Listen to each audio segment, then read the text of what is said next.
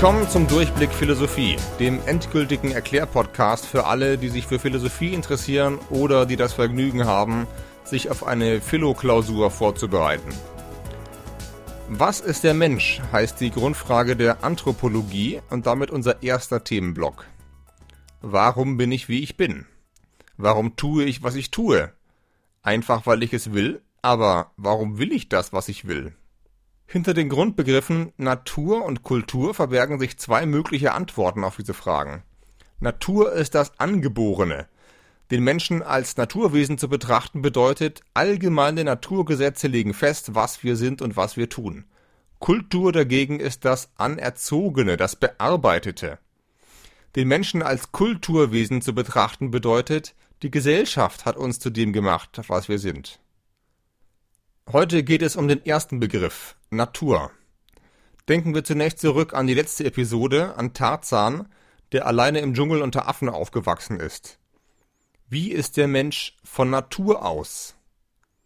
Egoistisch oder kooperativ? Religiös oder atheistisch? Rational berechnend oder gefühlsgesteuert? In der Geschichte der Philosophie sind bereits verschiedene Antworten dazu versucht worden – Jean-Jacques Rousseau zum Beispiel behauptete im 18. Jahrhundert, der Mensch sei von Natur aus ein freundlicher Einzelgänger, der erst durch den schlechten Einfluss der Gesellschaft überall zum gierigen, hinterlistigen Egoisten geworden sei. Später in der Staatstheorie werden wir auf diesen Ansatz zurückkommen. Das Grundproblem ist aber hier schon offensichtlich. Wir haben überhaupt kein Mittel, um Rousseaus Annahme zu überprüfen. Sie klingt wie reine Spekulation. Woher will er das wissen? Wir kennen den Menschen nur als Kulturwesen, als jemanden, der in Gesellschaften lebt. Auch die sogenannten Naturvölker, an die Rousseau vielleicht denkt, die Ureinwohner Nordamerikas zum Beispiel, sind in Wahrheit auch Kulturmenschen, nur haben sie eben eine andere Kultur. Woher sollen wir jemals wissen, welche Natur hinter der Kultur liegt? Zum Glück können wir die Lösung heute anscheinend einfach nachschlagen. Über die Natur geben nämlich die modernen Naturwissenschaften Auskunft, die in heutiger Form erst seit wenigen Jahrhunderten existieren. Der Mensch ist ein Lebewesen, genau wie alle Tiere, Pflanzen und Bazillen, also ist die Biologie zuständig. Und der Mensch, so lehrt uns die Biologie, ist das Produkt der Evolution, eines Entwicklungs- und Auswahlprozesses, der seit Millionen von Jahren im Gange ist. Davon wusste Rousseau sicher noch sehr wenig. Wenn die Evolution den Menschen gemacht oder besser gesagt hervorgebracht hat, dann können wir doch von ihr ablesen, was der Mensch für ein Wesen ist, oder? Um diese Idee soll es in der heutigen Episode gehen. Ich betrachte den Menschen heute als Naturwesen, als reines Produkt der Evolution. Diese Perspektive finden wir in einem Buch des britischen Biologen Richard Dawkins, Das egoistische Gen. Das Buch ist populärwissenschaftlich, es versucht also wissenschaftliche Theorien anschaulich und in einfacher Sprache zu erklären. 1976 zuerst erschienen, ist es inzwischen ein Weltbestseller, in mindestens 23 Sprachen übersetzt. Es handelt sich ausdrücklich nicht um ein philosophisches Buch, das betont Dawkins mehrfach. Trotzdem könnten wir es sozusagen mit einer philosophischen Brille lesen. Wir fragen uns, was käme heraus, wenn wir den Menschen nur als Produkt der Evolution verstehen, also als reines Naturwesen. Der Titel Das egoistische Gen enthält auch schon die Kernthese. In der Evolution geht es bekanntlich um eine Art Kampf ums eigene Überleben. Insofern handelt sie gewissermaßen vom Egoismus. Charles Darwin sprach vom Survival of the Fittest. Es überleben allerdings nicht etwa die Stärksten, wie es oft heißt, sondern diejenigen, die sich der Umwelt am besten anpassen. Aber wer genau ist mit diejenigen gemeint? Wer sind die Subjekte der Evolution?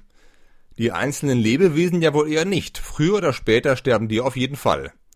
Eine gängige Antwort wäre, Arten oder Gruppen von Tieren versuchen zu überleben. Algen, Termiten, Maulwürfe und so weiter. Aus verschiedenen Gründen, die jetzt zu sehr ins biologische Detail gehen würden, lehnt Dawkins diesen Ansatz allerdings ab.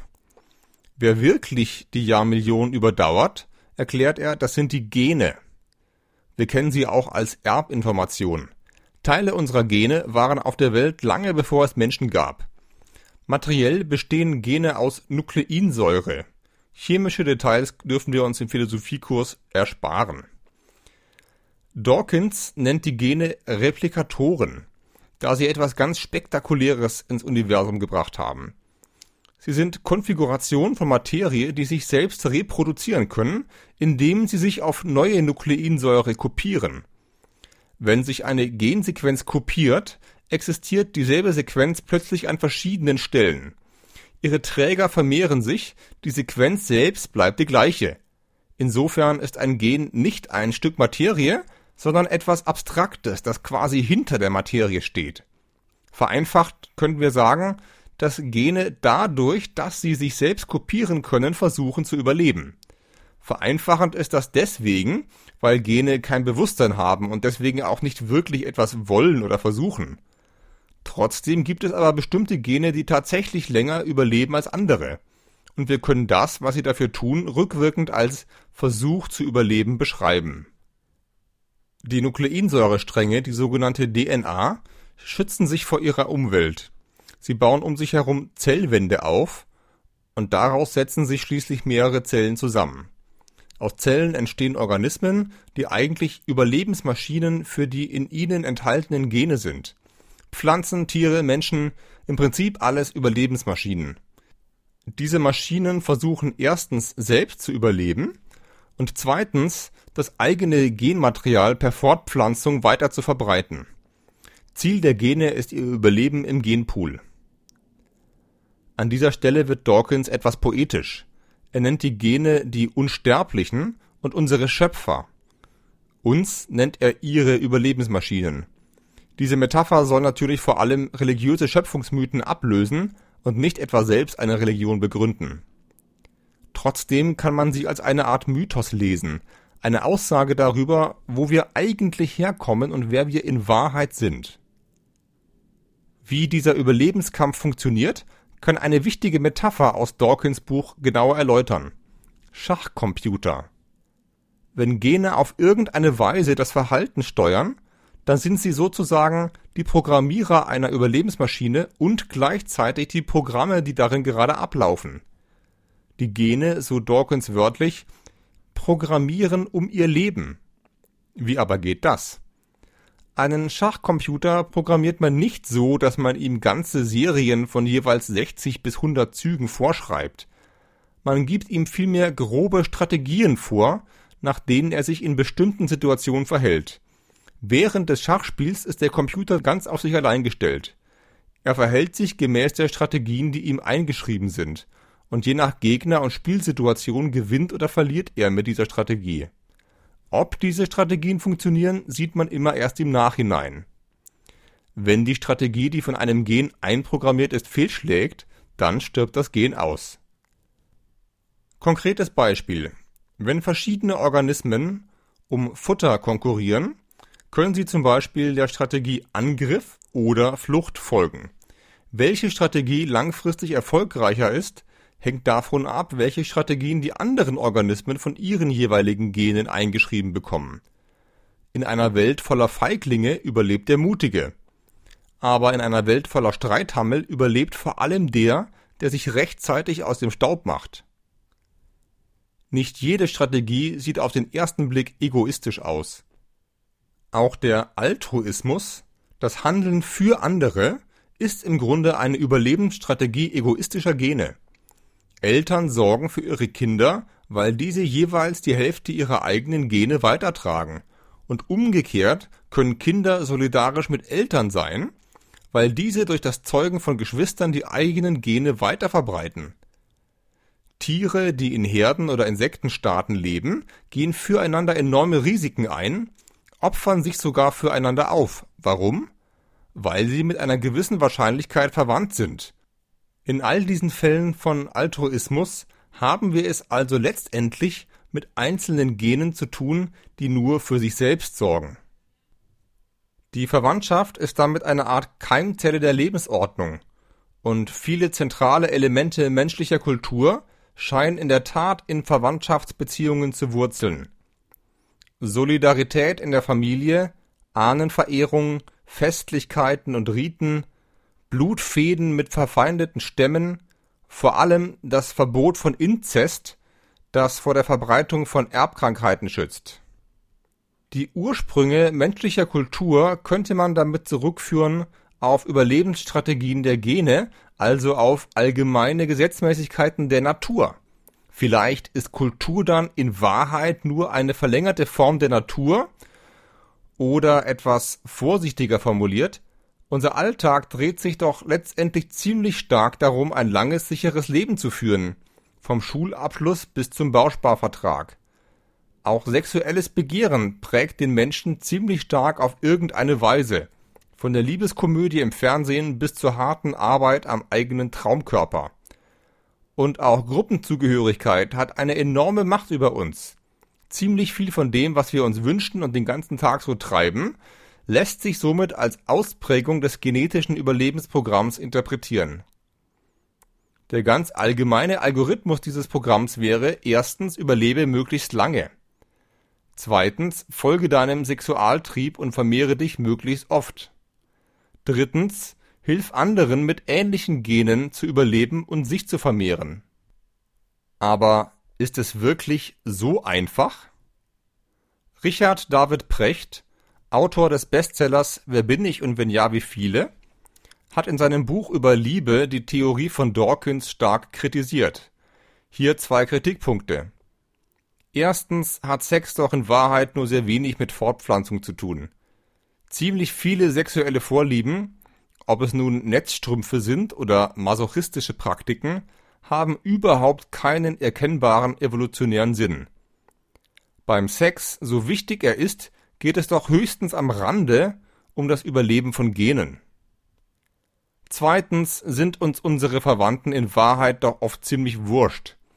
Und wenn Dawkins recht hat, müssten dann nicht alle Männer an Samenbanken Schlange stehen, Immerhin wäre das doch heute ein Weg, um ihre Gene zu verbreiten.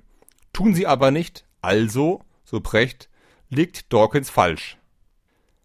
Diese Einwände treffen die Logik von Dawkins Ansatz aber nicht wirklich.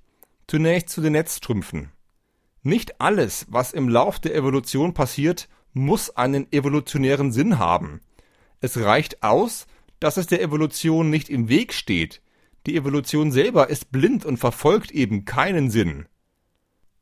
Dass etwas kein Selektionsvorteil ist, heißt ja noch nicht automatisch, dass es ein Selektionsnachteil ist. Dasselbe gilt für ganz andere Dinge, mit denen Menschen sich die Zeit vertreiben. Fernsehserien, Tetris und so weiter helfen uns vielleicht nicht wirklich beim Überleben. Solange sie uns aber nicht daran hindern, kann es trotzdem innerhalb der Evolution vorkommen. Jetzt zu den Samenbanken. Die Programmcodes, die in uns ablaufen, sind ziemlich alt. Das Programm setzt nicht voraus, dass der Mensch weiß, was Gene sind. Die Gene pflanzen ihm nicht den bewussten Gedanken ein, verbreite deine Gene. Für die ersten Millionen Jahre reicht es aus, wenn sie dem Organismen einen generellen Trieb, sich zu paaren, einprogrammieren. Das ist in der Praxis fürs Überleben der Gene wahrscheinlich viel effektiver. Der Sexualtrieb führt insgesamt zu möglichst viel Sex, der wiederum zu möglichst viel Nachkommen führt. Was dabei noch alles passiert, ist evolutionär völlig egal. Es könnte sogar tatsächlich sein, dass es ein Nachteil ist, wenn der Mensch anfängt, über seine Triebe nachzudenken und ihnen zu widerstehen. Wenn das dazu führen sollte, dass er irgendwann ausstirbt, dann ist das ebenso. Nichts in der Evolution legt fest, dass der Mensch für immer existieren wird. So einseitig und kurzsichtig, wie man Dawkins oft darstellt, ist er in Wahrheit also gar nicht. In seinem Buch gesteht er ausdrücklich zu, dass Menschen sich gegen ihre Gene entscheiden können und dass sie auch Kulturwesen sind. Interessant ist nun aber, was Dawkins sich unter Kultur vorstellt. Unter Kultur versteht er die Welt der zirkulierenden Ideen, er nennt sie Meme. Durch die sozialen Netzwerke ist Dawkins Begriff mittlerweile weltberühmt. Ein Meme ist dort bekanntlich ein kleines Bildchen mit einem Spruch drauf, der von verschiedenen Leuten geteilt wird. Eine Idee geht um die Welt, das Mem. Nicht nur Gene, sondern auch Ideen können also einen ziemlich langen Zeitraum überleben. Sie überleben, indem sie auf die Festplatten anderer Überlebensmaschinen kopiert werden, indem sie sich also von einem Gehirn ins nächste weiterschreiben. Nehmen wir zum Beispiel das Mem Strandurlaub ist schön. Das blaue Meer und der weiße Sand strahlen mir so lange von den Werbetafeln entgegen, bis ich das Mem vielleicht übernehme und selbst in den Urlaub fahren will und wieder anderen über meine Instagram-Account davon erzähle. Wenn all das passiert, dann verbreitet sich auch das Urlaubsmem weiter.